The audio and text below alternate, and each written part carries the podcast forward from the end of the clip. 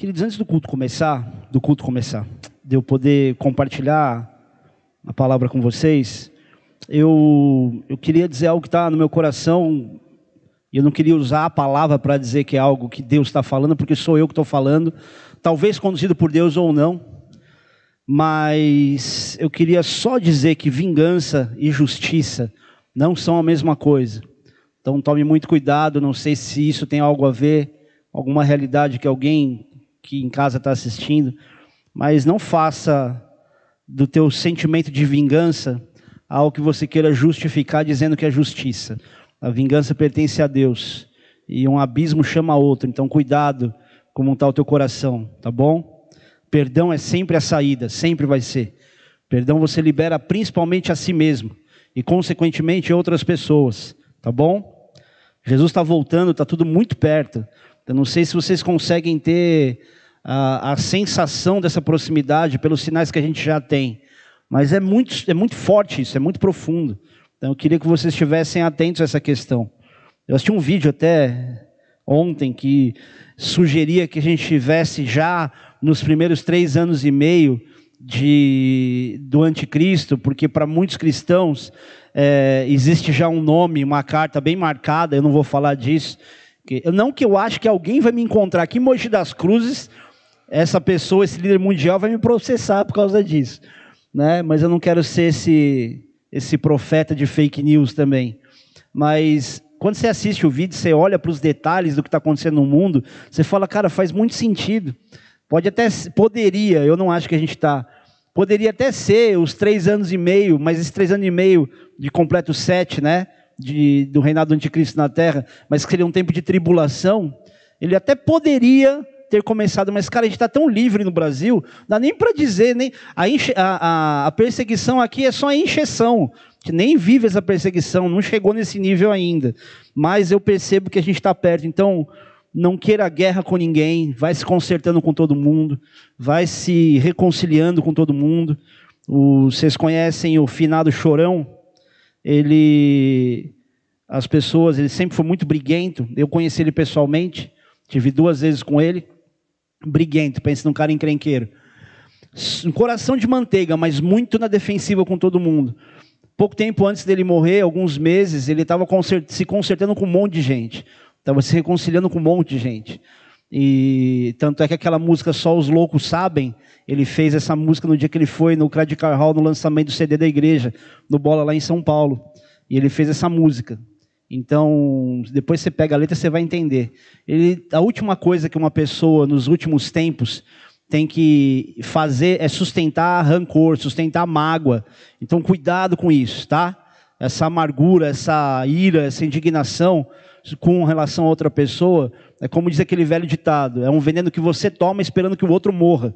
Então, cuidado com isso, tá? Isso causa doenças, inclusive. Tá bom? É, é hora de remir o tempo, né, queridos? Sabe o que significa remir o tempo? É aproveitar bem o tempo, com coisas realmente importantes. Então agora é hora de você aproveitar bem o seu tempo de vida com coisas realmente importantes. Não é à toa que as pessoas mais de mais idade são os mais sábios, porque já passaram por tanta coisa que viu que não valia a pena. E nesse tempo ou final, nos últimos anos, a pessoa demonstra tanta lucidez, são tão bons conselhos, né? Então, eu, meu sonho é envelhecer com, com sabedoria. Vamos orar? Pai, nós te agradecemos por tudo que o Senhor já tem feito. Esse momento é um reflexo, Pai, mais uma vez da tua bondade, do teu resgate sobre nós. Se o Senhor não tivesse nos resgatado de onde a gente estava, Senhor, a gente não tem ideia do que teria acontecido. Há tantas pessoas aqui que têm histórias de testemunhos tão graves, Pai, tão sérios, e o Senhor os resgatou, e esse momento prova o teu amor. Nós queremos nesse momento honrar tudo aquilo que o Senhor já fez, através do temor pela tua palavra, através da sede por aquilo que o Senhor tem a dizer. E, Senhor, uno a minha oração, Pai, aos dos meus irmãos e principalmente suplicando que o Senhor me conduza a ser útil para cada um deles aqui que diminua o homem, diminua a personalidade do homem, mas que a tua palavra cresça, a tua revelação cresça, que Jesus seja o único exaltado, Pai, glorificado aqui. E, Pai, suplico que o Senhor me dê a condução, a condição de ser conduzido por uma palavra que faça sentido, que vá além de qualquer reflexão humana minha, mas organiza, Pai, aquilo que dentro do homem muitas vezes não está organizado. Em nome de Jesus nós oramos e para a glória do teu nome nós te agradecemos. Amém. Abra a tua Bíblia, querido, em Mateus no capítulo 7. Eu vou começar por um versículo só, mas é só uma introdução. Versículo 6 do capítulo 7 de Mateus diz assim: Não deis aos cães o que é santo, nem lanceis ante os porcos as vossas pérolas, para que não as pisem com os pés e voltando-se vos dilacerem. É interessante quando um texto bíblico se torna tão contemporâneo, né? Essa expressão usada por Jesus, jogar pérola aos porcos, ela é muito viva, inclusive hoje. A gente consegue hoje discernir diversos momentos onde você está jogando pérola aos porcos, né? E, porque, e por incrível que pareça, é, há muitos pontos especulativos nesse texto, tá? Muita reflexão, muitas coisas que se dizem que você não tem como afirmar e também não tem como negar. Mas uma das coisas que esse texto diz, o que Jesus fala e que é relevante, é, é que Jesus está ensinando que dá coisas de valor a quem só se importa com alívio imediato é uma perda de tempo. Trocando em miúdos é mais ou menos isso. É, é, lógico que o judeu ele usa a expressão dar algo a porco, porque porco para o judeu é um animal impuro. Então, quando você está falando de animal impuro, a comparação que Jesus faz é de dar coisas de valor para pessoas que não valorizam as coisas espirituais que você valoriza. Eu não estou dizendo aqui que não é para você pregar, você vai entender onde eu quero chegar. Mas principalmente para você não dar aquilo que de mais importante, mais relevante, maior reflexão que você tem para uma pessoa que não está nem aí para aquilo que você vai dizer. Eu acho que vocês já viveram isso algumas vezes, de dar conselhos para as pessoas que você fala, cara, eu estou extraindo de mim tudo aquilo que há de mais lúcido, sensato, para entregar para alguém, para aconselhar alguém, e no fim das contas você percebe que a pessoa não entendeu nada, ela desprezou tudo que você falou. Você gasta emoção, você gasta entendimento, e quando você vê, a última coisa que a pessoa que recebeu de você faz é colocar em prática o que você falou, ou considerar o que você falou. Então o que Jesus está dizendo aqui é, é justamente esse ponto de você dar coisas de valor e coisas duradouras para pessoas que só querem se satisfazer imediatamente. Eu não acredito, querido, que a grande maioria de vocês aqui esteja querendo uma satisfação imediata, um alívio imediato. Mas se você estiver aqui querendo só um socorro imediato, eu vou te dizer uma coisa: talvez esse momento seja uma perda de tempo para você. Se tudo que você faz na tua relação com Deus é aliviar o teu sofrimento presente. Tem uma história na Bíblia, a maioria conhece, de Faraó, que estava segurando é, é, como escravo todo o povo de Deus. E Deus envia Moisés para libertar esse povo. Moisés vai lá com seu irmão Arão para falar com Faraó. E Deus fala que ia endurecer o coração de Faraó. Eu já expliquei isso muitas vezes, mas para visitantes ou quem está assistindo a primeira vez, eu falo de novo. Por que, que Deus endureceu o coração de Faraó, se a intenção de Deus é que Faraó liberasse o povo para ir embora? É porque a Bíblia diz que a cada praga que cessava das dez pragas que foram enviadas, a Bíblia diz que o coração de Faraó se aliviava. Ou seja, ele só pensava um pouco, tomava um susto, a praga passava, ele já desistia de liberar o povo.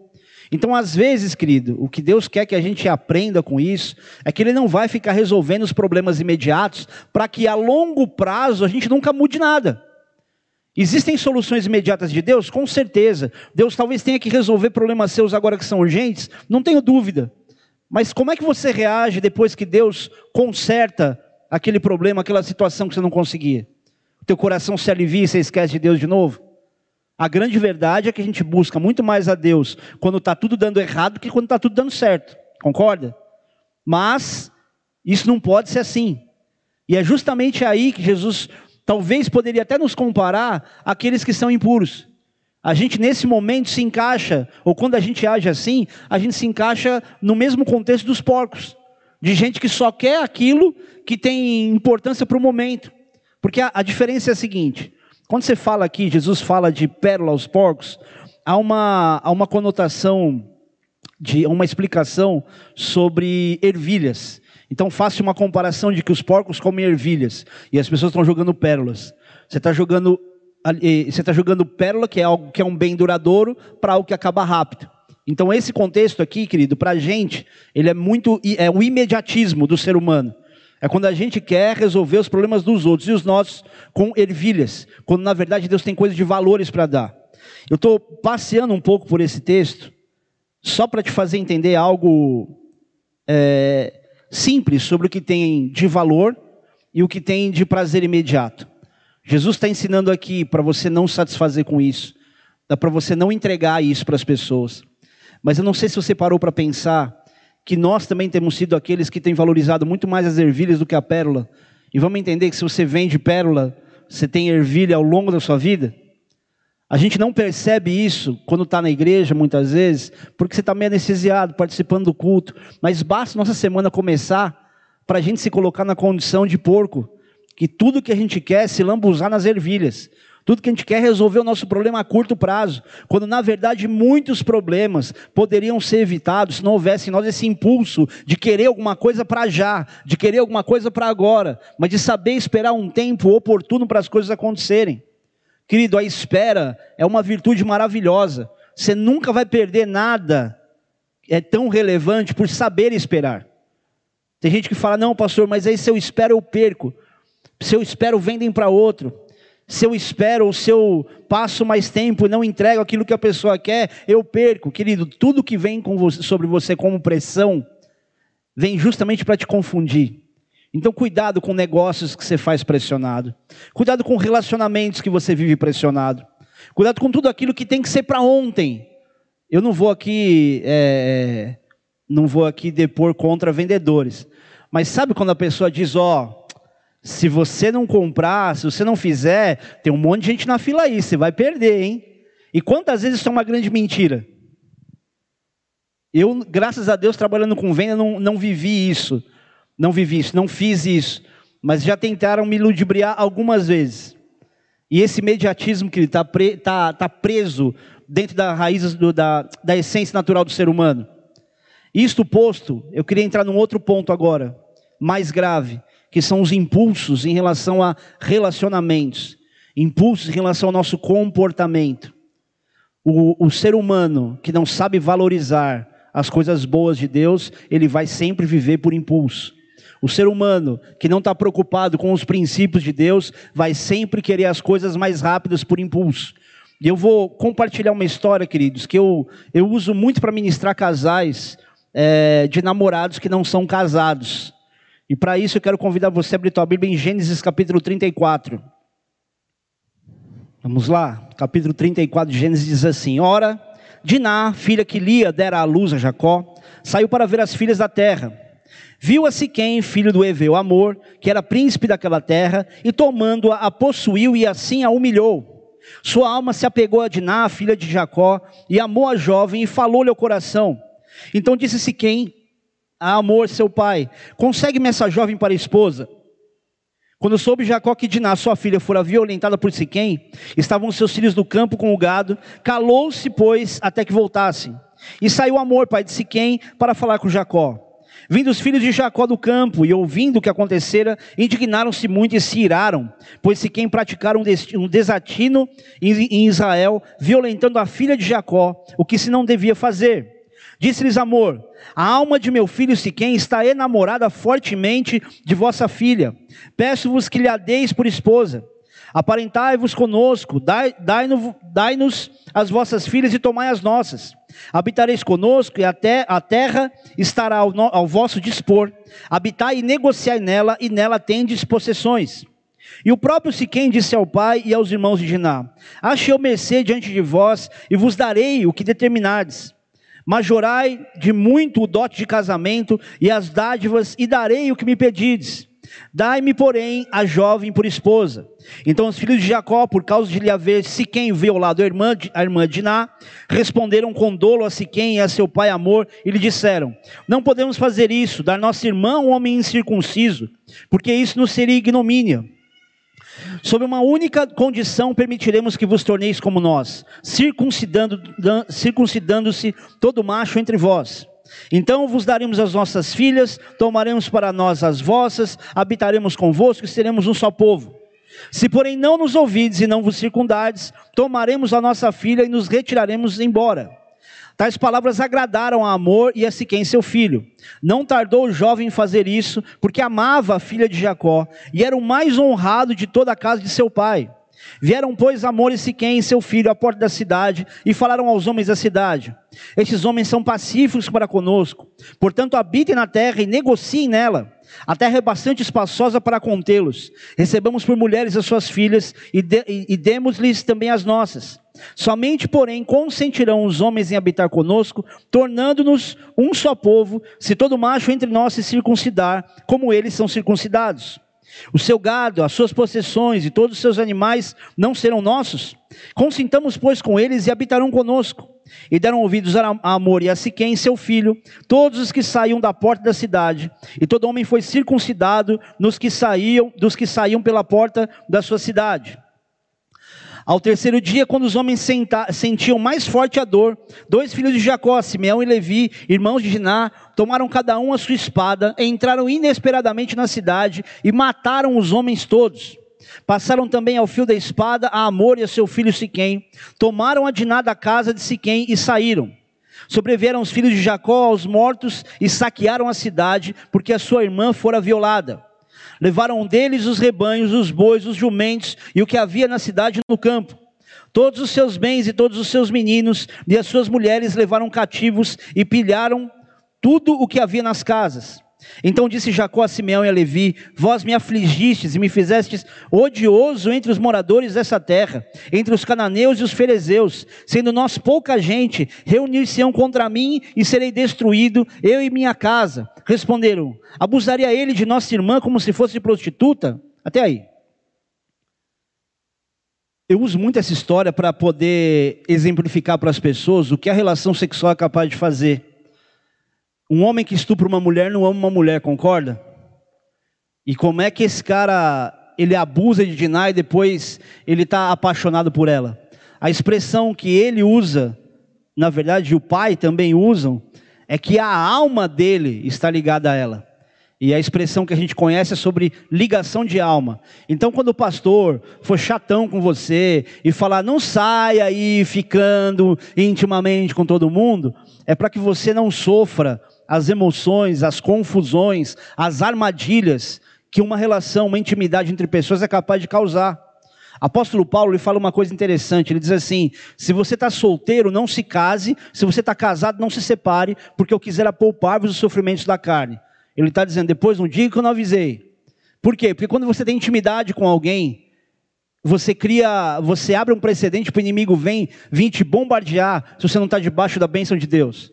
É nessa hora que o ciúme fica excessivo, que tanto o homem quanto a mulher tem aquela posse um do outro. Sabe aquele negócio cheio de briga que os outros insistem em chamar de relacionamento? Pois é, começa assim, na relação, na intimidade, porque as almas ficam ligadas. Porque há uma, há uma junção, além da conjunção carnal, há uma junção espiritual tão séria, que quando há uma ruptura, continua sendo uma guerra.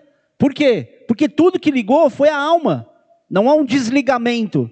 Há um vínculo que dura por muito tempo. Então, desculpa te assustar, mas eu preciso te falar. Se você se relacionou com um monte de gente, sai pedindo perdão para Deus. Se possível, até para as pessoas. Principalmente se você não se casou. Porque isso gera ligação de alma, isso é sério. Muitos relacionamentos são instáveis, porque a pessoa vem arrastando um comportamento de impulsividade sexual que o inimigo, quando lança uma seta na cabeça da pessoa, faz todo sentido que aquilo seja uma verdade. Por exemplo, o cara ficou com um monte de gente, teve intimidade com um monte de pessoa, não vou falar muito mais explicitamente, tá? E, e aí um dia ele se casa ou se junta com alguém, só que ele tem um ciúme excessivo. Por quê?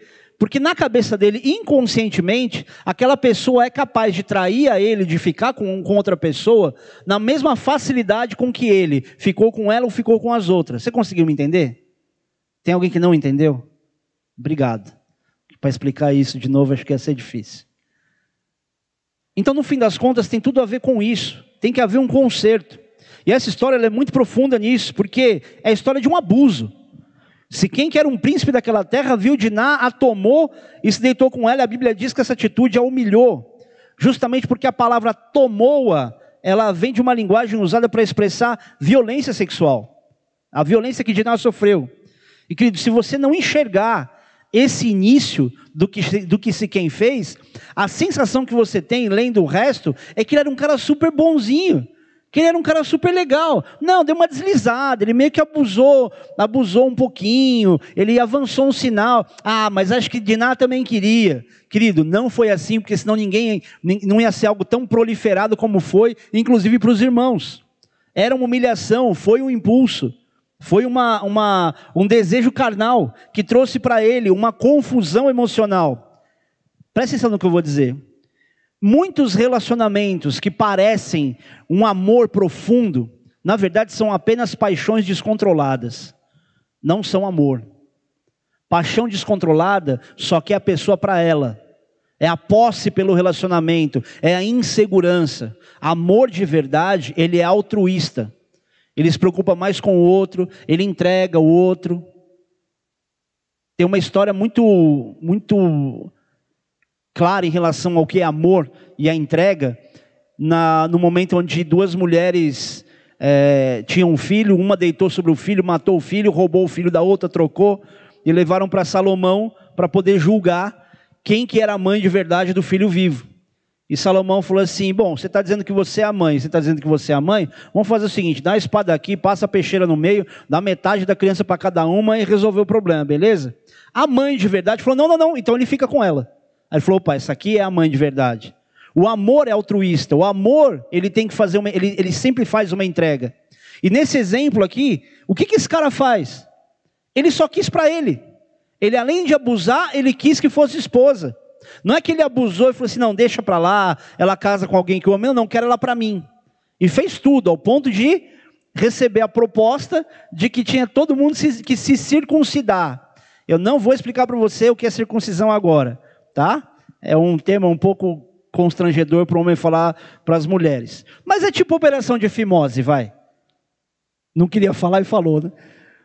Mas não é com anestesia, não é de uma maneira tão preparada. Então você imagina o que é cortar um prepúcio naquela época, tá?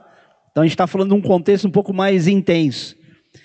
Então quando você olha a continuidade da história, você vê que eles dizem, fala, tudo bem, é, é para entregar Diná, mas não vai ser de qualquer jeito, vocês são incircuncisos. Circuncida todo mundo aí, a gente junta e faz um povo só. E eles aceitaram. A Bíblia diz que no terceiro dia, estava todo mundo meio torto, que era o dia de maior dor deles, Simeão e Levi entraram na cidade e mataram todo mundo. Aí eu te pergunto, querido, no fim das contas, por que que Jacó não contou nada para os irmãos ou para todo mundo antes ou logo agora, logo logo depois que ele soube? A Bíblia diz que ele se calou. Jacó, o homem sábio, ele tentou preservar a própria filha e talvez o casamento diminuísse a vergonha de um abuso. Mas os filhos, no impulso, fizeram o oposto. Querido, quem ama mais? Você acha que pai ama mais filho ou irmão ama mais filho? É relativo. Mas no fim das contas, se você olhar, talvez os pais amem mais os filhos. Pelo menos em ordem natural, deveria ser isso. O pai que amava mais, o que, que ele fez? Jacó, ele esperou. Ele não fez nada. Querido, eu não sei, sinceramente, se alguém abusasse de uma filha minha, qual seria a minha reação. De, tem um, um professor de direito penal que ele diz que o único crime que ele tem certeza que ele é capaz de cometer é o homicídio, porque é um crime de impulso. Eu não sei se fosse algo na minha família, alguma criança, alguma menina, eu não sei o que eu faria. Mas Jacó, ele só se calou. Ele esperou. E talvez, se não houvesse toda aquela consequência, talvez a vida de Diná seria menos pior, digamos assim. Talvez a vergonha seria menos pior. Mas os irmãos, no impulso, em querer resolver aquele problema com a ira, acabaram piorando a situação. Ao ponto de Jacó falou assim: Meu, agora todo mundo vai me perseguir, olha o que vocês estão fazendo. O impulso, querido, estraga tanta coisa que poderia ser consertada, normalizada. E a gente vive por impulsos achando que isso é perseverança. E às vezes que você está sendo só teimoso, não está sendo perseverante. Você está insistindo numa coisa porque você quer para agora. E às vezes Deus está dizendo para você: não faz isso agora. Só para, não vai resolver isso agora, não vai se vingar agora, não vai dar o troco agora, não vai possuir agora. Se você olhar a palavra de Deus, desde a da criação do mundo, tudo aquilo que o homem quis e que Deus não tinha dado, levou ele para um buraco. A começar já comer do fruto da árvore do conhecimento. Você olha para Davi a mesma coisa. Você olha para Jacó. Ele foi perseverante, mas não era para ter sido exatamente assim. A própria história dele, enfim. Eu já falei da alma dos dois, né? Vou só ler os versículos aqui. Amor, quando vai falar com Jacó, ele diz: A alma de Siquém, meu filho, está enamorada de vossa filha. Dá-lhe a peça por mulher e aparentar-vos conosco, enfim, já li. Nesse contexto, querido, eu te pergunto: por que, que Siquém tinha que se antecipar? O resultado da falta de domínio próprio de Siquém foi um belo tiro no pé. O resultado disso foi morte. Siquém morreu por precipitação. Querido, você pode até escolher como pecar. Você pode escolher o pecado, mas você nunca vai ter condição de escolher a consequência dele. Às vezes as pessoas erram, elas pecam, elas falam assim, poxa, mas também olha o que fizeram comigo, não era para tanto. Querido, o inimigo, ele se apropria das oportunidades que a gente dá para trazer sobre nós consequências e perseguições e acusações que duram muito tempo. Fala, poxa, mas eu só fiz isso. Sabe quando você é criança você ganha um tapa, um soco, alguma coisa de alguém? E às vezes você passa anos remoendo aquilo. E um dia você cresce, vai lá e mata o cara. Filme tem muito disso, né? O cara podia escolher, na época que você era pequeno, se ele te batia ou não. Mas ele não poderia escolher qual é a consequência do que acontecer. Eu quero que você entenda isso de uma maneira um pouco simples. Nós constantemente estamos errando. Você certamente errou em alguma coisa hoje. Você vai errar em alguma coisa amanhã. Então, quando acontecer uma consequência, seja ela qual for, não fique avaliando se ela é justa ou não, porque o diabo ele é oportunista. Ele não sabe o que você pensa nem o que você sente. Ele vai se apropriar de tudo aquilo que você faz. Ele vai se apropriar de todo impulso que você tenha de toda atitude que você faz sem pensar. E eu tenho certeza que neste lugar há muitas pessoas que agem por impulso, que fazem depois pensam, que falam depois pensam. Então entenda, você pode escolher como você vai viver e agir, mas você não tem controle sobre consequências. Amém? Mesmo que a pessoa se converta, você não tem condição de, de dizer que não vai haver consequência nenhuma. Ah, eu cometi um crime quando eu era do mundo, aí eu me converti. Eu não preciso confessar? Precisa. Porque uma coisa é a tua conversão, outra coisa é a justiça, é a consequência. E Deus trabalha, querido, de mão dada com justiça. Ele é um Deus de justiça. Que tem uma máxima para si, querido. Levando em consideração, que eu acredito que ninguém aqui queira violentar ninguém, evite tomar decisões sérias por impulso. Evite fazer negócios e coisas que se relacionam a dinheiro por impulso. Evita viver sob pressão de outras pessoas, por impulso para ter que resolver. Porque grande parte de problemas que as pessoas vivem hoje tem relação com essa pressão exterior, mas com uma pior ainda, que é a pressão que a gente coloca sobre si mesmo. Eu tenho certeza também que nesse lugar há diversas pessoas que se cobram muitas coisas. Posso te falar uma frase meio clichê, mas para mim muito verdadeira? Não se cobre de coisas que nem Deus está te cobrando. Não coloque pressão sobre você para fazer imediatamente alguma coisa que nem Deus está te obrigando a fazer. Existem pessoas aqui que têm que priorizar algumas coisas, alguns princípios mais simples, antes de tomar grandes decisões. Uma delas eu compartilhei com uma pessoa da minha família, e eu dizia que eu achava que essa pessoa ia viver bastante tempo, porque a lembrança, ou a pouca lembrança que eu tinha, eu me lembro dessa pessoa tratando bem e com honra os pais. Talvez você queira conquistar muita coisa e ache que a tua iniciativa vai resolver o teu problema, mas Deus está dizendo, volta lá atrás, porque o teu problema maior é desonra. Você já desonrou seus pais, você desonra chefe, você desonra todo mundo. Eu não posso resolver o teu problema imediatamente, porque você tem um problema de valores lá atrás. E valores sim são duradouros. Se eu resolver isso agora, te der aquilo que você quer agora, sem você ter resolvido o teu caráter, os valores que você tem que resolver, daqui a pouco você perde tudo que você recebeu. Nós não temos, infelizmente, na nossa essência, natureza humana, um caráter totalmente educado, dominado, onde a nossa carne não grita como ela tem gritado. Infelizmente, eu já disse aqui e volto a dizer, grande parte, pelo menos 80% dos nossos problemas, eles seriam solucionados se a gente tivesse um quesito do fruto do Espírito sendo colocado em prática: domínio próprio. Se a gente se dominasse. Olha quanta besteira você já fez na vida, e grande parte delas foi porque você não pensou direito, foi porque você não esperou um pouquinho, porque você quis alguma coisa naquela hora. Talvez hoje o que Deus queira dizer para você é: ou você olha para mim, confia em mim, ou você vai agir na minha frente e vai quebrar a cara. Ou você vai agir por impulso, você vai criar um grande problema para você. E não é porque você tem direito ou deixa de ter, é porque Deus tem um plano que ele é perfeito para você.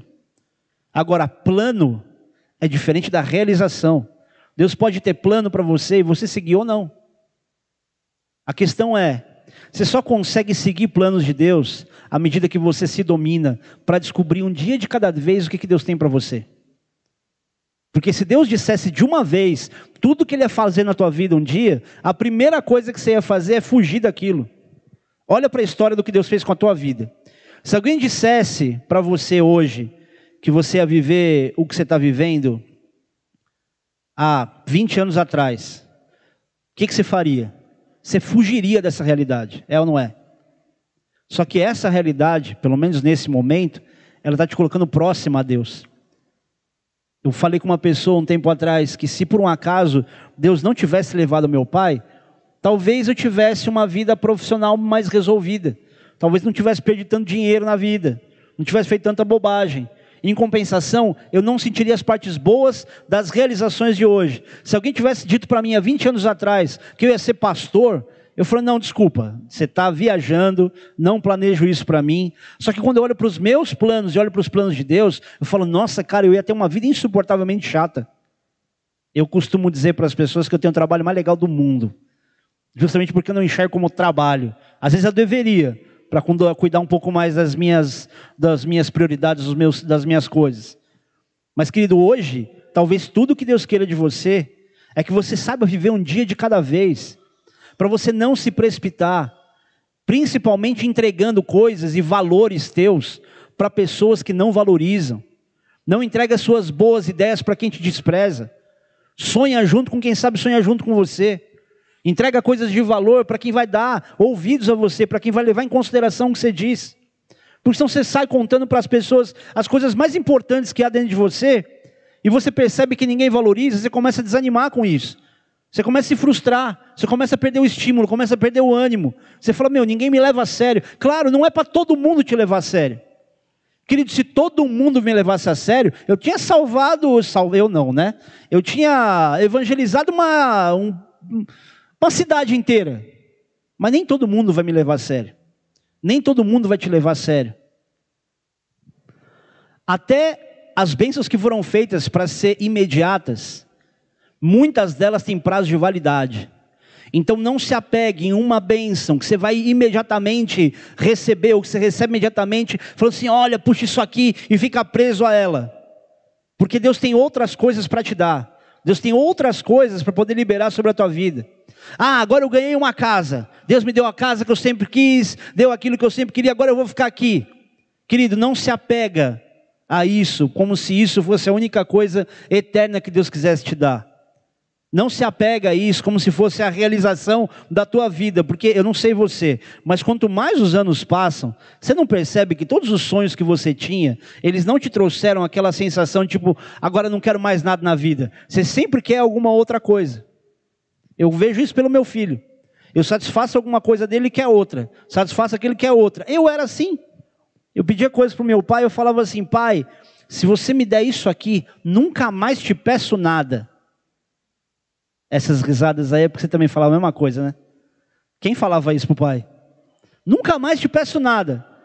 Precisava passar quanto tempo para você pedir de novo? Meia hora? Uma hora? Um dia? Você usufruía. E às vezes você chegava para o pai falando um negócio, uma manipulação. Falou, pai, sabe o que eu estou precisando? Precisando. Porque essa é a palavra. Eu estou precisando daquele negócio. Eu aprendi isso com meu filho. Quando você tem filho, você aprende muita coisa, né? O Cris, quando queria pedir algumas coisas para a gente, no comecinho da fala dele, ele falava assim, eu preciso, eu preciso. E não era uma necessidade. E a gente é assim com Deus, eu preciso, eu preciso. E Deus está querendo fazer a gente o quê? Amadurecer. Talvez Deus hoje Deus vai dizer para você: "Não, eu não vou te dar isso agora". Não adianta você espernear, não, não adianta você gritar. Porque tudo que você quer é as minhas mãos, você não quer a minha face. Tudo que você quer é o que eu posso te dar, não a minha presença. E enquanto a gente não sabe usufruir da presença de Deus, a gente vai passar a vida querendo aquilo que as mãos dele pode dar. Tem problema com isso? Não. Desde que a presença dele seja muito mais relevante na tua vida do que as bênçãos que você pede, os problemas que você quer que ele resolva. O que Deus quer nos ensinar é dominar nosso imediatismo, porque grande parte dos nossos fracassos hoje tem muita relação com esse imediatismo, com querer as coisas para agora, com essa insatisfação, com essa ingratidão. Querido, o imediatismo faz a gente ser ingrato. Você não consegue olhar para aquilo que Deus já fez. Você só olha para aquilo que agora, naquela hora você quer. E ingratidão, como diz o meu pastor, o apóstolo Rina, é pior do que a vingança. Que a ingratidão você paga com mal o bem que você recebeu. E vingança você paga com mal o mal que você recebeu. Ingratidão é muito pior. É não reconhecer o que você já recebeu. O nosso impulso nos torna ingratos quando a gente não sabe valorizar o que Deus fez. Quando a gente não consegue confiar que Deus está nesse tempo de pausa, nesse hiato, você não sabe quanto tempo vai durar. Deus está te trazendo para Ele. Amém? Então, querido, a, até o Bolsa Família, que foi feito para ser algo transicional, imediato, você reparou como se tornou um paliativo eterno? Ele foi construído para ser dado imediatamente com prazo de validade, ó, por seis meses, por esse tempo. Hoje, se você falar em tirar o Bolsa Família de qualquer família que receba isso há mais de, sei lá, três, quatro, cinco anos, cara, você cria uma guerra. Porque a pessoa não entendeu que aquilo tinha um, um tempo para chegar e para ir embora. Sabe o que eu quero dizer para você hoje? Existem bênçãos, ou aparentemente coisas boas, que Deus tem que arrancar de você hoje, para que você cresça, para que você frutifique para que você consiga alcançar outras coisas. É a história da vaca magra que eu falei no último culto. Fica lá um tempo todo com a vaquinha magra lá, enquanto ela não morrer, você não vai produzir outra coisa e perceber que você vai ser muito mais frutífero e produtivo. Então, quando Deus permitir que alguma coisa seja arrancada de você, confia em quem Ele é, não confia naquilo que você está vendo. Não haja por impulso. Não, eu perdi isso, agora eu vou resolver tal problema. Fui roubado, vou resolver tal problema. O que, que Jesus ensina sobre roubo? Se vão te roubar a capa, leva também a túnica, ou o contrário. Alguém está te roubando alguma coisa, entrega tudo. Não fica aí retendo. Eu costumo dizer para as pessoas que a melhor maneira de você receber algo em dobro é sendo injustiçado ou sendo roubado. E querido, isso é verdade. Se você olhar para a tua própria história, talvez você veja situações onde você recebeu alguma bênção que se sobrepôs a algo que você tinha perdido ou algo que você entregou. Querido, Deus é abençoador, faz parte de quem Ele é. Não imagine que Deus vai criar em você um mendigo.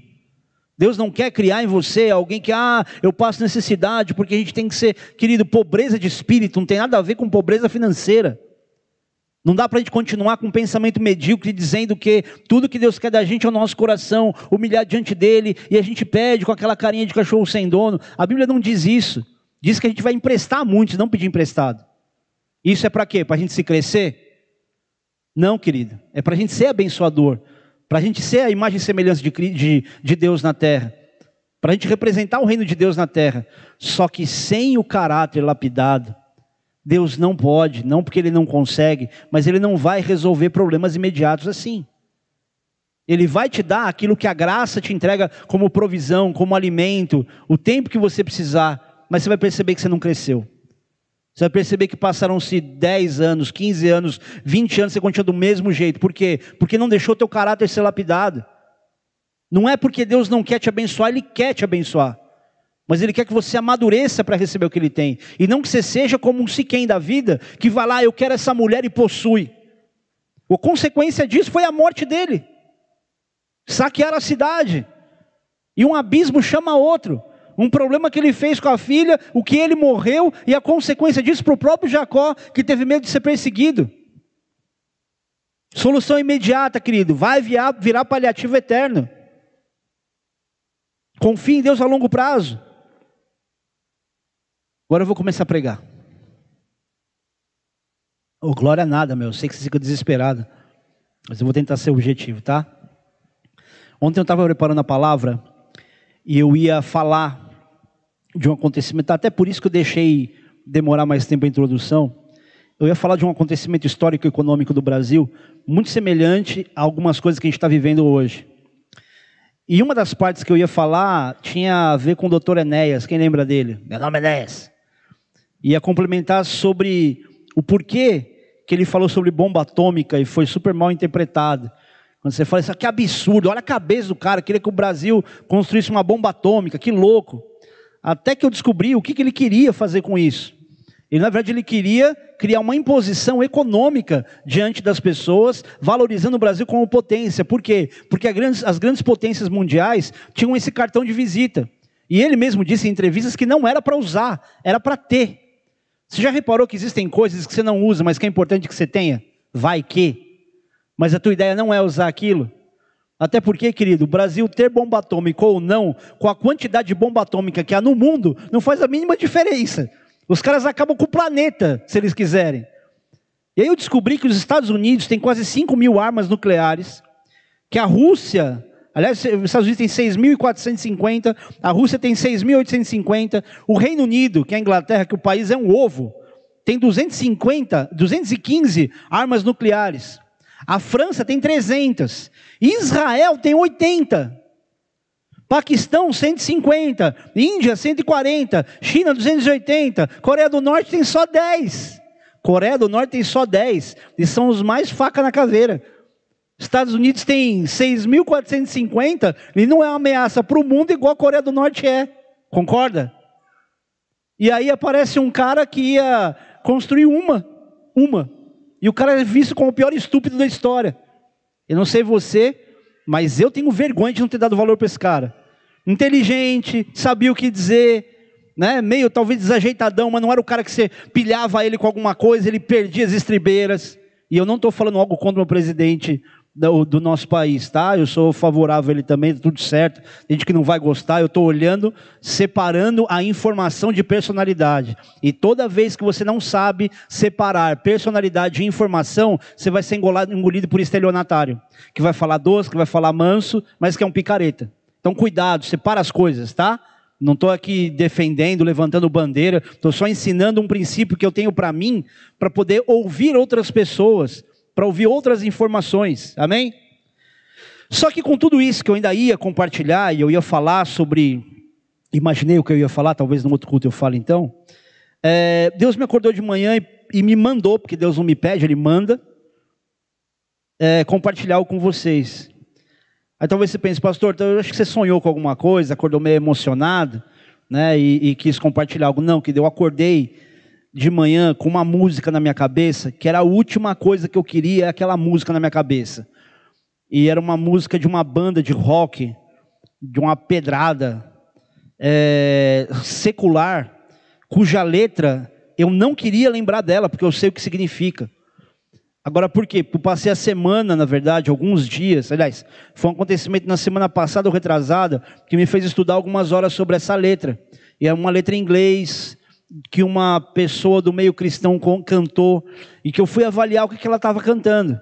Então eu fiquei lá voltando a música umas 30 vezes para pegar a parte exata da expressão que foi usada, para entender se estava certo ou se estava errado ela cantar ou não, enfim, para mim. Tanto que nenhum de vocês ouviu, nem me viu colocar em rede social e nem vai ver. Mas eu queria saber, estava na minha cabeça isso. Eu acordei com essa música e falei, cara, Senhor, eu não quero mais essa música. Não quero, eu só quis estudar para entender o que a pessoa falou. E aí eu fui para os meus momentos aquáticos. E Deus começou a, a reverberar uma frase na minha cabeça. E a gente sabe quando é o Espírito Santo. A gente sabe porque ele vem com uma informação no coração e na mente, com tanta lucidez, com tanta clareza, tão diferente dos acontecimentos todos, de tudo que cerca a gente, que você fala, cara, opa, isso é a voz de Deus. E a gente tem que saber discernir a voz de Deus. Tem gente que imagina que a voz de Deus é uma voz audível, uma voz sonoramente audível externa. Na verdade, a voz de Deus, que é uma voz interna. O desafio do homem, infelizmente, ele não percebeu, é ouvir Deus de dentro para fora e não de fora para dentro. Tem muita gente que fala assim, não, porque eu ouvi a voz de Deus audível. Eu falo, grande coisa. Adão, assim que ele pecou, foi o que ele ouviu. Porque antes ele ouvia a voz de Deus de dentro para de fora para dentro, de, de dentro para fora. Ele ouvia por dentro a voz. Ele se assustou quando ouviu a voz de Deus, porque talvez pela primeira vez ele ouviu, por causa do pecado, algo diferente externamente e que Deus não falava com ele por dentro, meio que telepaticamente, se é, se, se é que é a palavra. Então, para isso eu quero compartilhar com você Lucas capítulo 22, capítulo 12, desculpa. Versículo 22 do capítulo 12 diz assim: A seguir dirigiu-se Jesus a seus discípulos dizendo: por isso eu vos advirto: não andeis ansiosos pela vossa vida, quanto ao que haveis de comer, nem pelo vosso corpo, quanto ao que haveis de vestir. Porque a vida é mais do que o alimento, e o corpo mais do que as vestes. Observai os corvos, os quais não semeiam nem ceifam, não têm dispensa nem celeiros, todavia Deus os sustenta. Quanto mais valeis do que as aves? Qual de vós, por ansioso que esteja, pode acrescentar um côvado ao curso da sua vida? Se, portanto, nada podeis fazer contra essas coisas mínimas, as coisas mínimas, por que andais ansiosos pelas outras? Observai os lírios, eles não fiam nem tecem. Eu, contudo, vos afirmo que nem Salomão, em toda a sua glória, se vestiu como qualquer deles. Ora, se Deus veste assim a erva que hoje está no campo e amanhã lançada no forno, quanto mais tratando-se de vós, homens de pequena fé, não andeis, pois, a indagar o que haveis de comer ou beber, e não vos entregueis a inquietações, porque os gentios de todo mundo é que procuram estas coisas, mas vosso Pai sabe que necessitais delas. Buscai antes de tudo o seu reino, e essas coisas vos serão acrescentadas. Não temais o pequenino rebanho, porque o vosso Pai se agradou em dar-vos o seu reino. Vendei os vossos bens e dai esmola, fazei para vós outros bolsas que não desgastem, tesouro inextinguível nos céus, onde não chega o ladrão, nem a traça consome.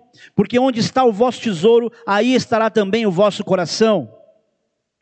Querido, nesse texto, ou nessa parte desses versículos, apesar do versículo mais conhecido ser o mais proliferado, para a gente buscar primeiro o reino de Deus e todas as coisas ali que ele está dizendo antecipadamente seriam acrescentadas, o que Deus falou comigo não tem nada a ver com esse versículo em si, mas com o versículo 27, que diz: Observai os lírios. Em, outra, em, outra, em outro texto, no texto de Mateus capítulo 6, está lá que eles não trabalham. Mas aqui, observai os lírios, eles não fiam nem tecem. Eu, contudo, vos afirmo que nem Salomão, em toda a sua glória, se vestiu como qualquer deles. Em princípio, observar os lírios no campo, ou os lírios, eu não entendi porquê, então eu fui estudar. Porque Deus não te dá um negócio que você fica lá, ah, entendi, Deus. Ah, entendi. E vai anotando como se você fosse um escriba que Deus tem obrigação de ficar falando com você. Então eu fui, eu entendi que eu precisava estudar alguns detalhes disso, só não sabia porquê, porque a mensagem já estava pronta. E eu, eu tirei metade da mensagem para poder falar isso agora. E a primeira coisa que eu entendi, querido, é que a gente não deve concentrar nossa força para ganhar o mundo ou as coisas no mundo que a gente acha que precisa, e sim para ganhar o reino. Porque buscando primeiro o reino, você recebe os dois. Tem tanto o reino de Deus, o governo de Deus, quanto naturalmente as bênçãos do mundo.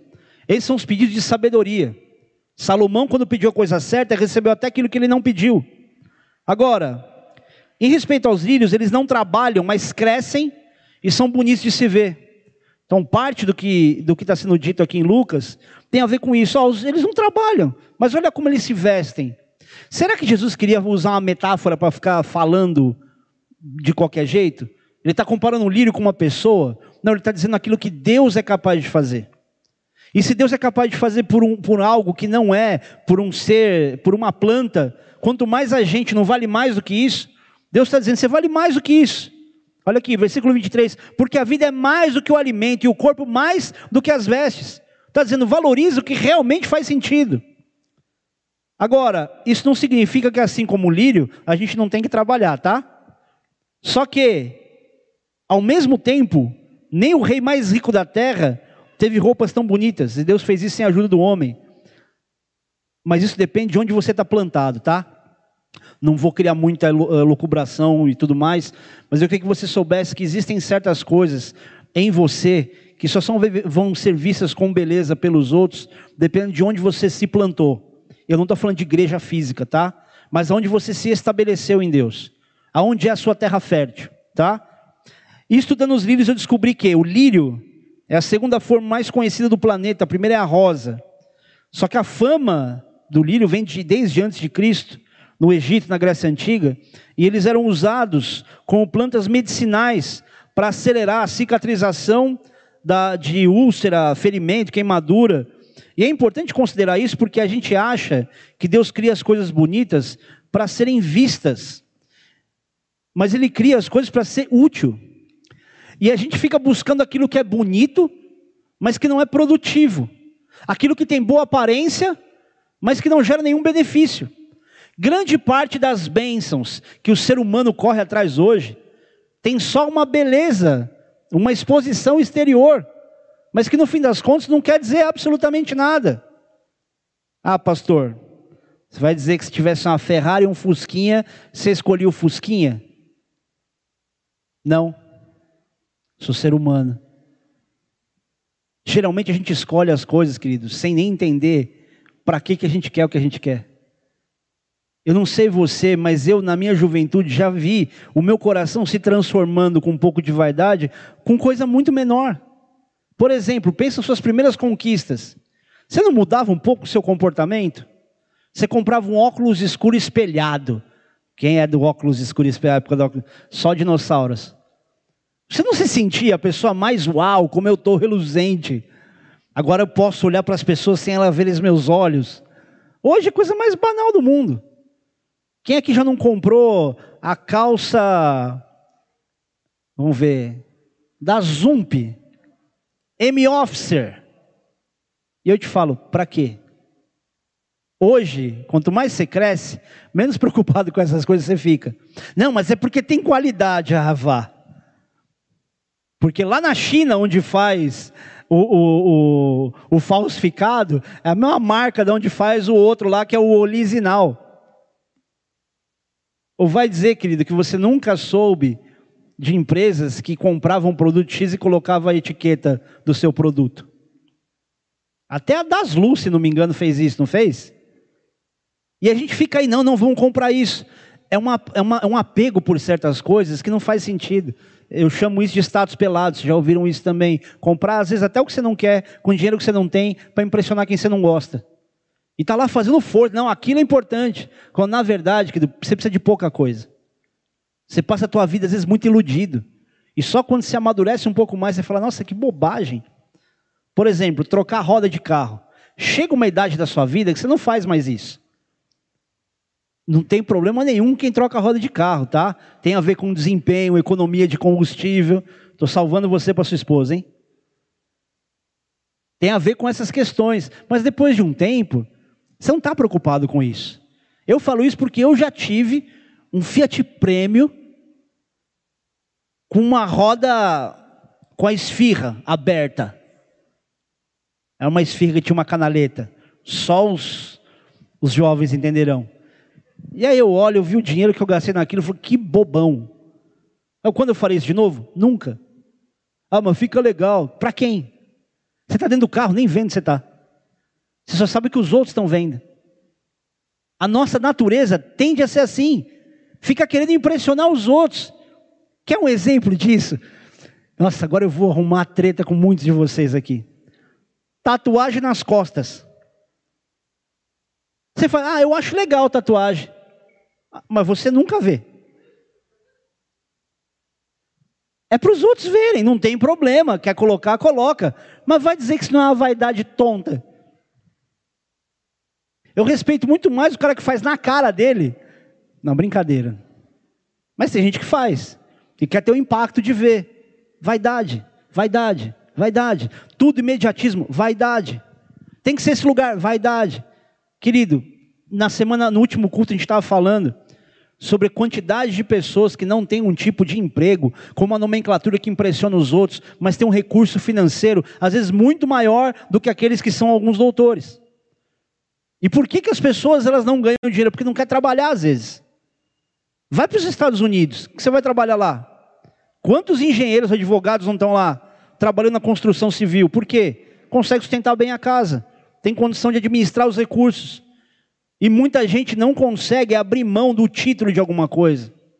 É o imediatismo de, pô, isso aqui eu já tenho. E Deus está dizendo, cara, eu quero te fazer prosperar. Você está apegado a isso. Cresce, amadurece. Tudo isso ainda porque eu preciso falar da planta. E analisando o clima onde Jesus morava, eu percebi que o lírio a que ele se referia, um deles é aquilo que, que tem a fama de lírio do deserto, que a gente conhece hoje como aloe vera, babosa. E eu percebi que mais do que Deus mostrar que Ele cuida de nós, Ele quer fazer de nós um instrumento de cura, aonde a beleza exterior seja um detalhe comparado àquilo que você é capaz de produzir.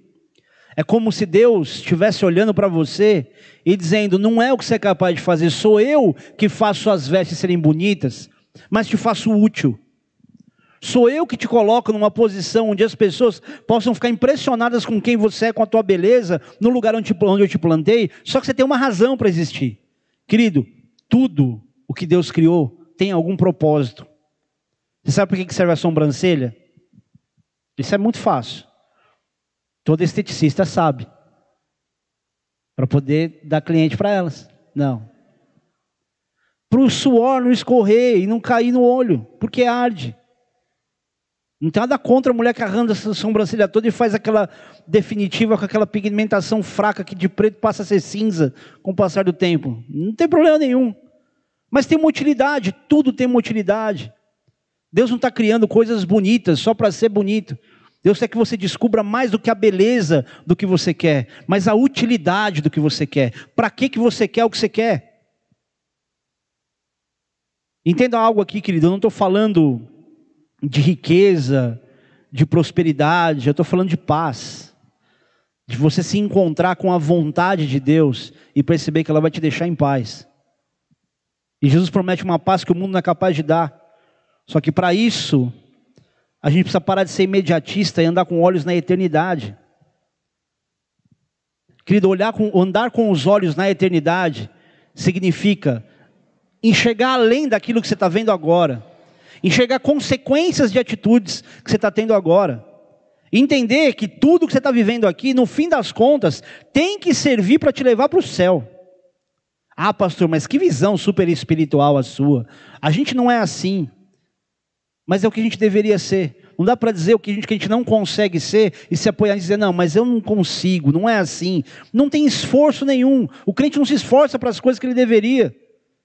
Eu não estou falando aqui que você tem que apartar-se de todos os seus sonhos, todos os desejos do teu coração, porque a Bíblia também diz para você se agradar em Deus e Ele mesmo é satisfazer os desejos do seu coração. Só que o princípio é se agradar nele, que Ele seja aquilo que você mais quer e Ele vai satisfazer os outros desejos do seu coração é voltar um pouco, querido, para aquilo que é o princípio, para aquilo que é o básico, para aquilo que é o simples. E nesse momento Deus está dizendo apenas para você: saiba observar e esperar. Saiba observar. Observa o lírio, presta atenção. Está vendo? Olha o que eu fiz com eles. Você acha que eu não quero fazer mais com você, que é filho? Querido, lírio não é nem criatura, não tem nem vida de criatura. Você é filho. Você acha que Deus não quer mudar esse quadro que você está vivendo? Agora, como é que você reage às coisas que você quer e Deus não te dá na hora? Quando é que você reage? Como você reage quando Deus tira alguma coisa de você? Quando você perde alguma coisa, o que nessa terra é alguma coisa relevante, que você tem que se apegar a ela com toda a sua força, ao ponto de abrir mão da tua vida eterna? Porque a palavra de Deus também diz: de que adianta um homem ganhar o mundo inteiro e perder sua alma? Que, que você vai dar em troca da sua alma? Dinheiro vai ficar, querido. A pessoa linda que você está se relacionando vai ficar. Passou um negócio pela minha cabeça, mas não vou falar não. Tá bom, vou falar. Você já viu homens nada contra, tá? Nada contra, tá bom?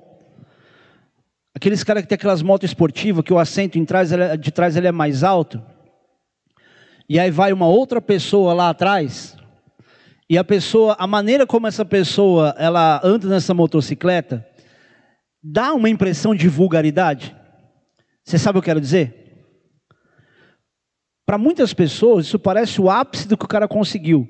Mas quando você, como homem, olha um outro homem assim, você não tem uma sensação de que o cara é um trouxa que está sendo enganado?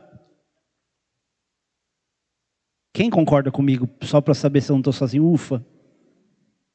Meu, o cara tem a motona. Ele tem a gata. Só que quando ele está desfilando, se achando. Por que, que eu lembro dessas coisas, cara? É que eu lembrei de uma música. Lá vai ele com a cabeça enfeitada. Tudo que você olha é para um materialismo, um apego a um desejo, que no fim das contas você fala: meu, esse cara quando ficar mais velho não vai ser o objetivo de vida dele.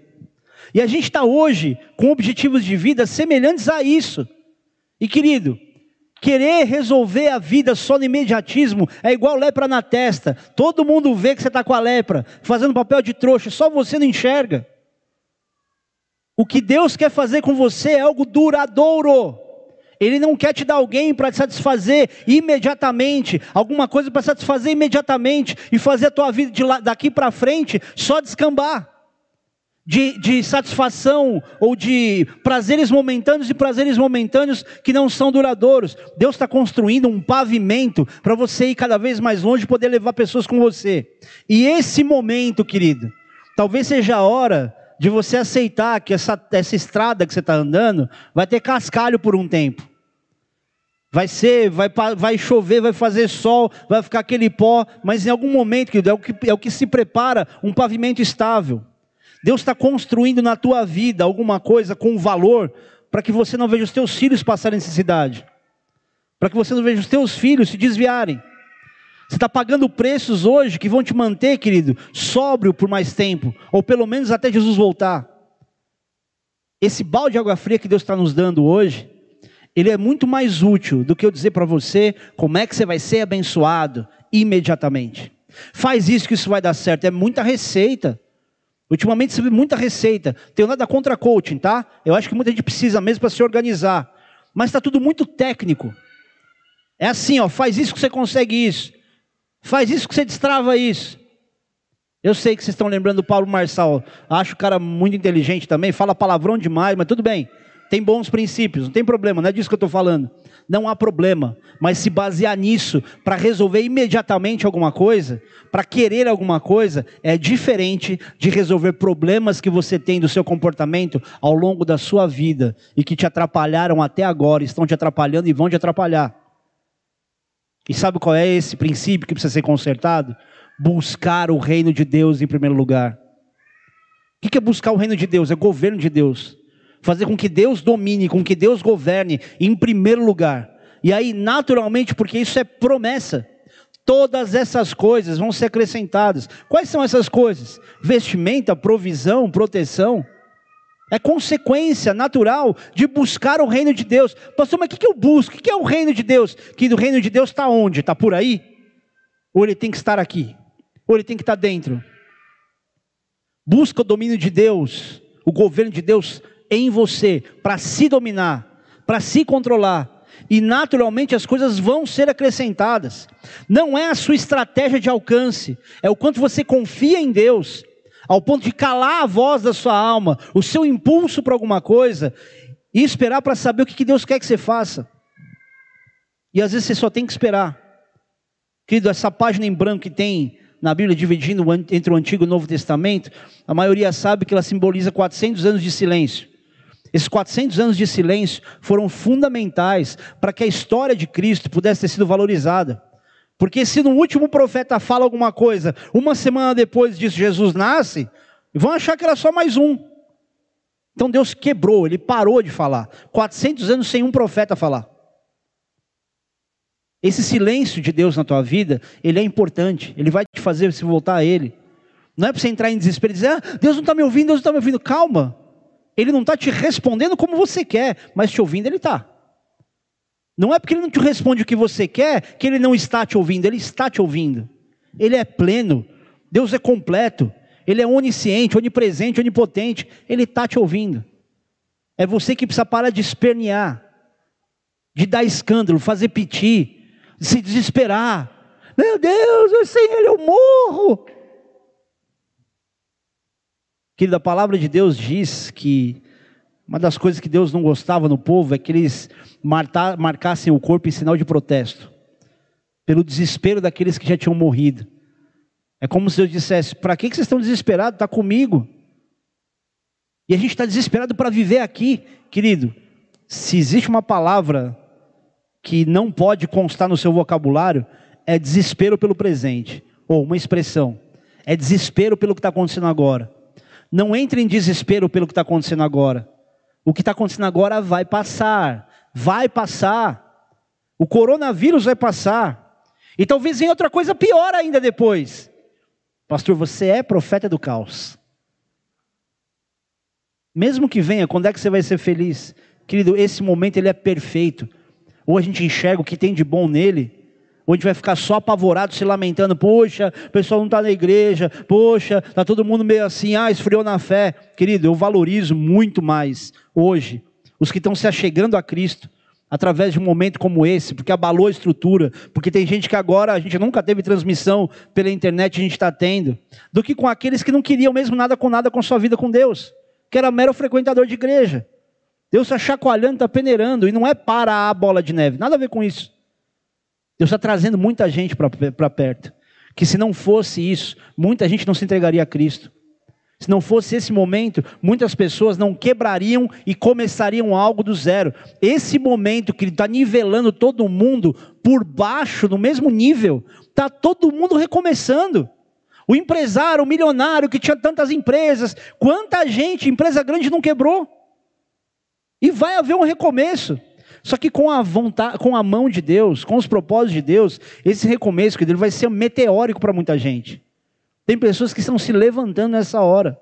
E tem outros que estão tipo, é, poxa, já estava ruim para mim, agora está ruim para os outros também. Pois é, ao invés de pensar, bom, está todo mundo no mesmo nível, vai recomeçar ali, eu vou recomeçar também. Estou quase terminando, tá, querido? Ou não?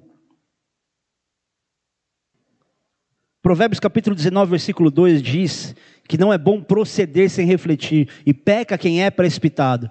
Talvez outro aviso de Deus para você é: não se precipite. Deus não precisa da nossa agilidade. Ele espera a nossa obediência, porque Ele também não precisa da nossa obediência. Deus não precisa de nada, quem precisa somos nós. Mas Deus espera, querido, que você não se precipite e confie. Não sai tomando decisão a toque de caixa. Não sai acelerado querendo, se apropriando.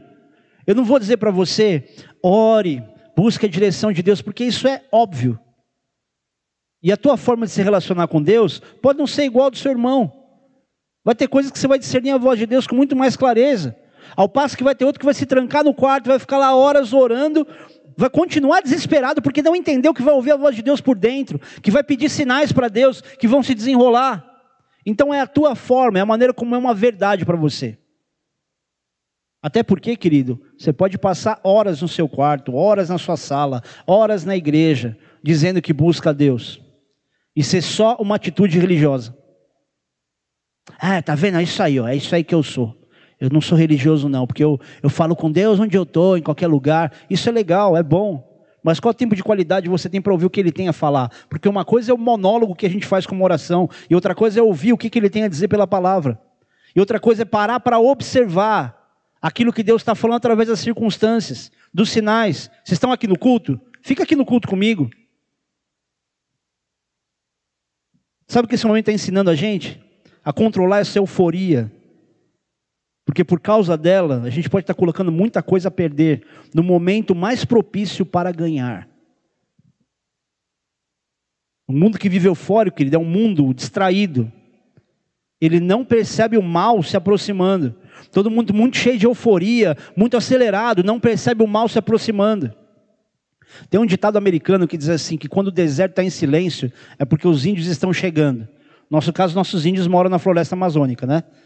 Mas quando fala que o silêncio, que o deserto tem muito silêncio, tem alguma coisa errada. Opa, tem muito silêncio aqui. Então há, há uma ameaça se aproximando. Sabe o que significa? Minha vida está muito boa. Acho que algum problema está para acontecer.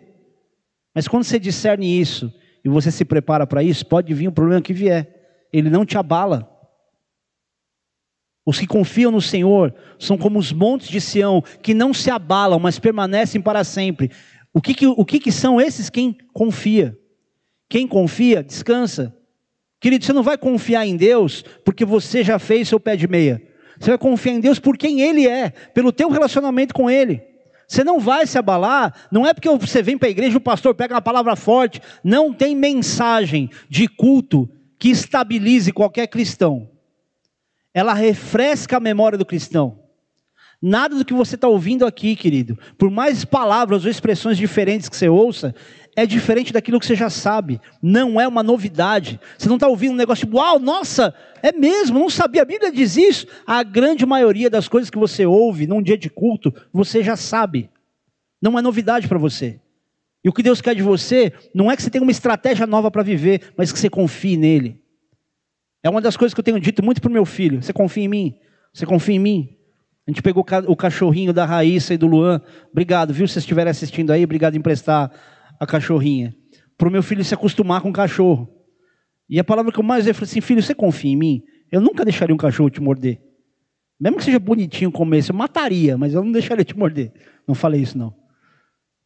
Você confia em mim? Você confia em mim? E querido, não tem nada deve ser mais decepcionante para Deus do que Ele nos ensinar ao longo da vida a confiar nele e a gente continuar não confiando.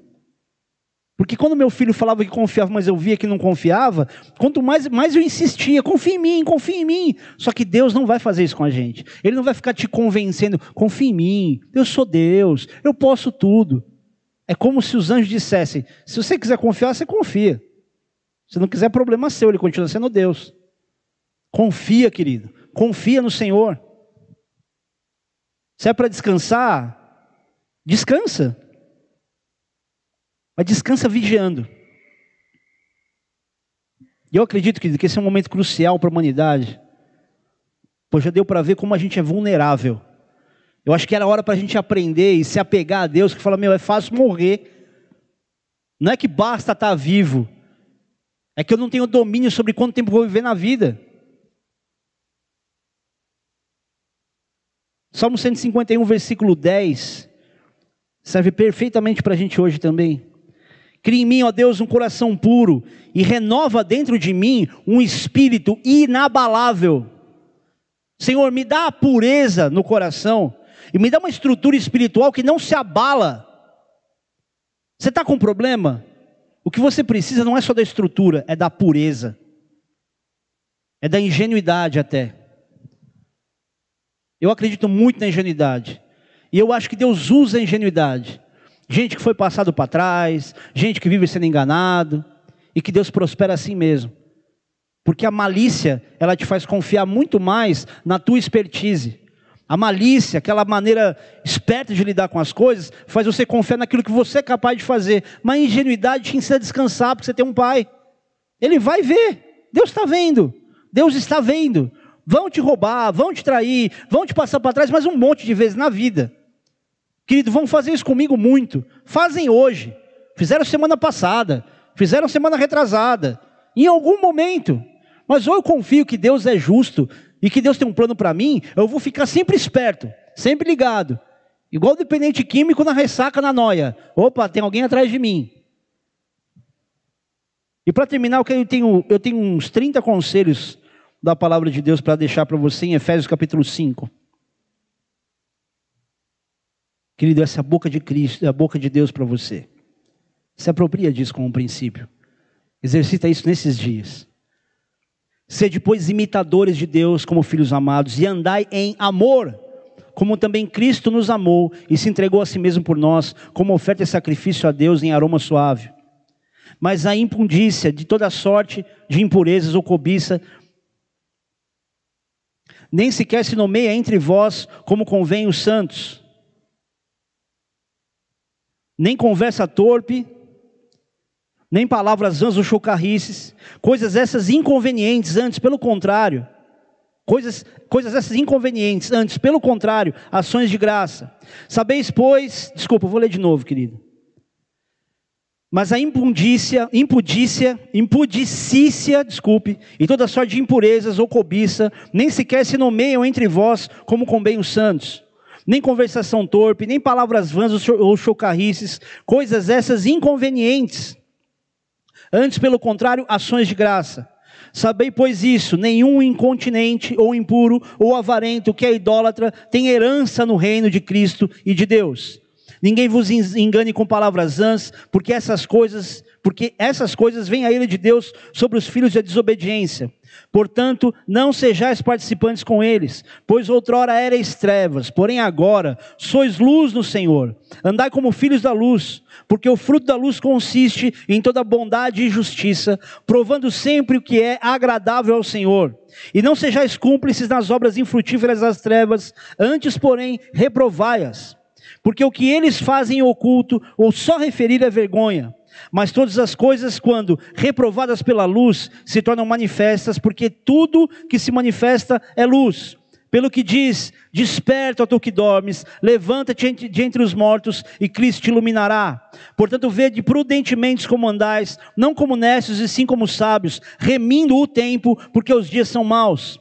Por essa razão não vos torneis insensatos, mas procurais, procurai compreender qual a vontade do Senhor. E não vos embriagueis com vinho, no qual há dissolução, mas enchei-vos do Espírito, falando entre vós com salmos, entoando e louvando de coração ao Senhor, com hinos e cânticos espirituais, dando sempre graças por tudo a nosso Deus e Pai, em nome de nosso Senhor Jesus Cristo, sujeitando-vos uns aos outros no temor de Cristo. Querido, remindo o tempo porque os dias são maus. Aproveite esse tempo.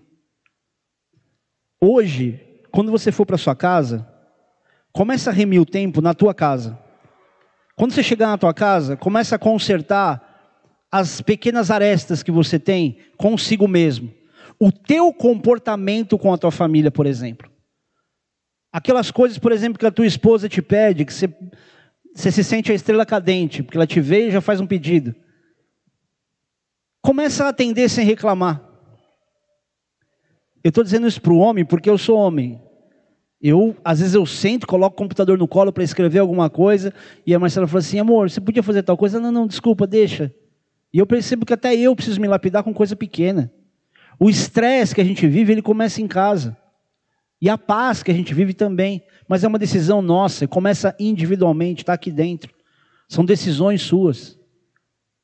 Remir o tempo nesse momento, querido, não é acelerar o tempo, é aproveitar o tempo. E a gente está muito mais preocupado em acelerar e antecipar do que aproveitar o que você tem. Enquanto você ficar imaginando, você tem que acelerar para chegar num outro tempo, numa outra fase, você nunca vai remir o tempo. Você vai estar sempre olhando para frente, acelerando o processo, aliás, pulando o processo. Remir o tempo é saber passar pelo processo.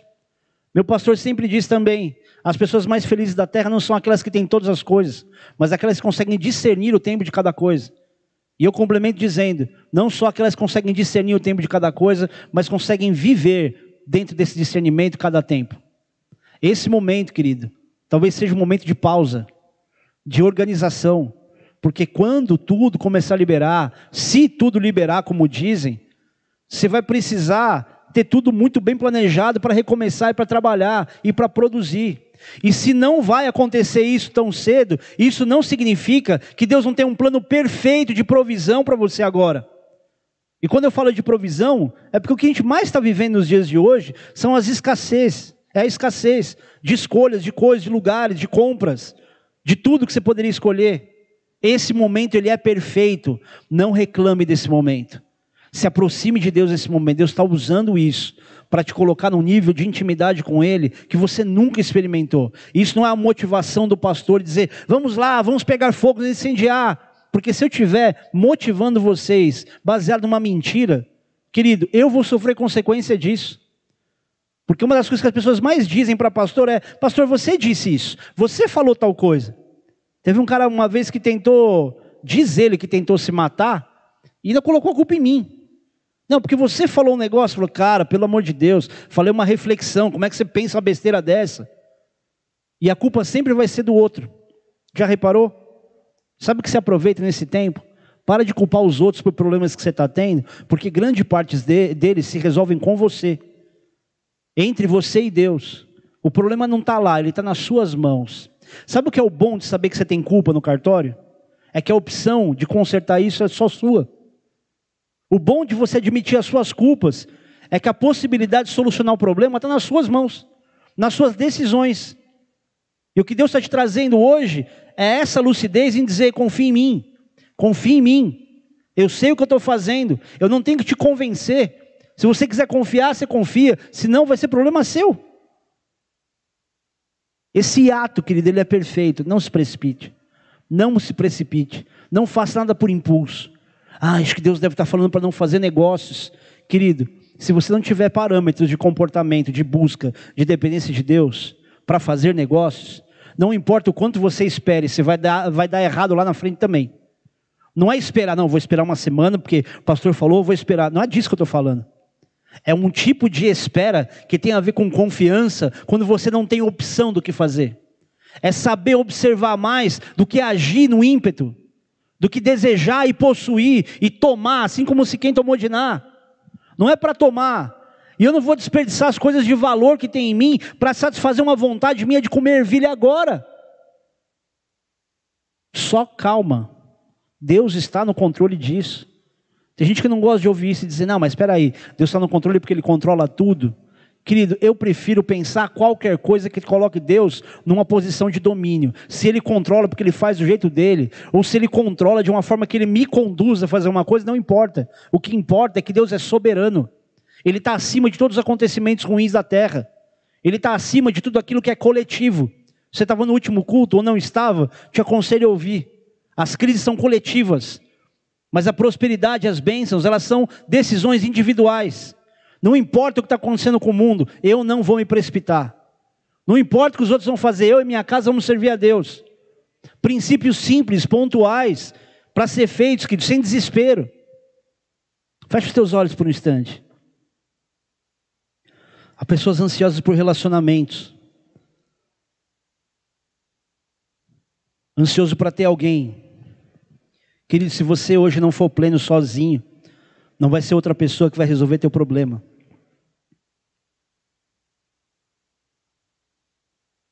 Não deixa nada tomar um espaço que é só de Deus. Não deixa o dinheiro, não deixa o trabalho, não deixa nada. Deus sabe do que você precisa. Busca primeiro o reino de Deus, a justiça dele, e todas essas coisas vão ser acrescentadas na tua vida, naturalmente. É uma promessa de Deus e é um processo natural dele. Busca primeiro o reino e você vai ter provisão. Você vai ter até aquilo que é supérfluo, porque você está nele.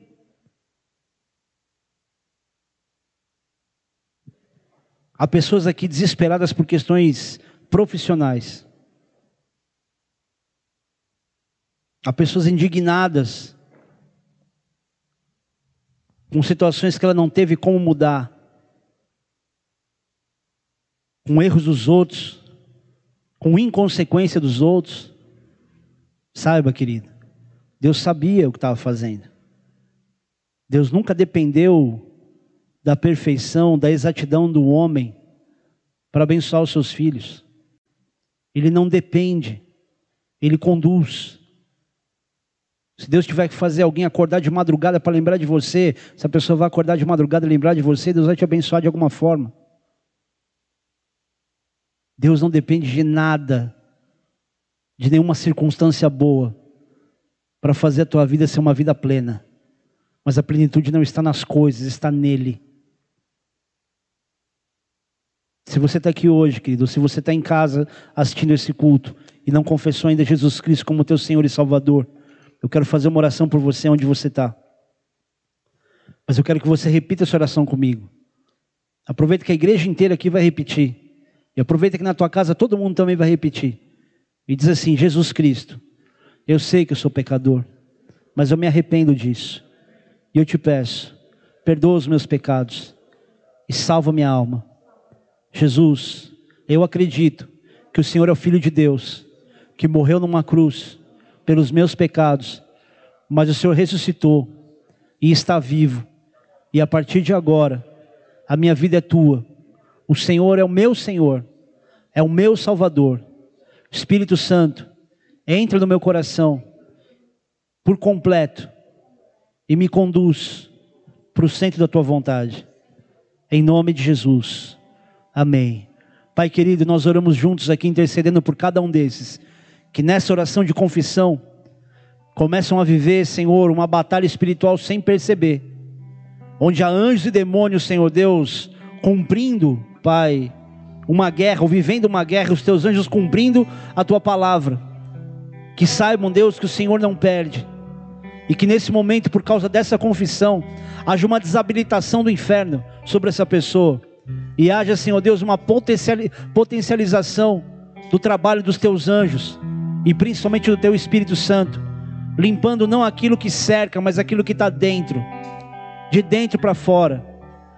Que a paz que excede o entendimento do homem preencha tanto cada coração, Senhor, que seja impossível caminhar, andar, prosseguir, sem perceber que o Senhor tem cuidado de absolutamente tudo.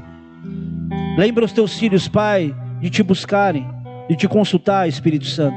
Sensibiliza cada coração a orar ao Senhor nos momentos de conflito, a orar ao Senhor nos momentos de dúvida, e que te conheçam, Senhor Deus, não só de ouvir falar, mas de andar com o Senhor, não só por aquilo que ouvem dentro de uma igreja ou fora dela, mas pelas experiências individuais, personificadas que o Senhor tem para cada um. Nós declaramos nosso amor por cada um destes, Pai. Em nome de Jesus. Amém.